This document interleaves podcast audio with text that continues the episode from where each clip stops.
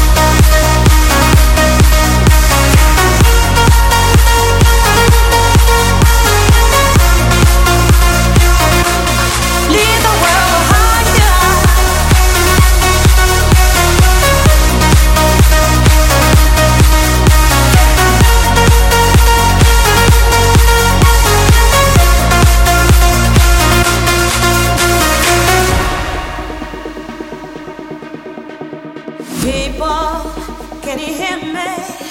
There's a message that I'm sending out.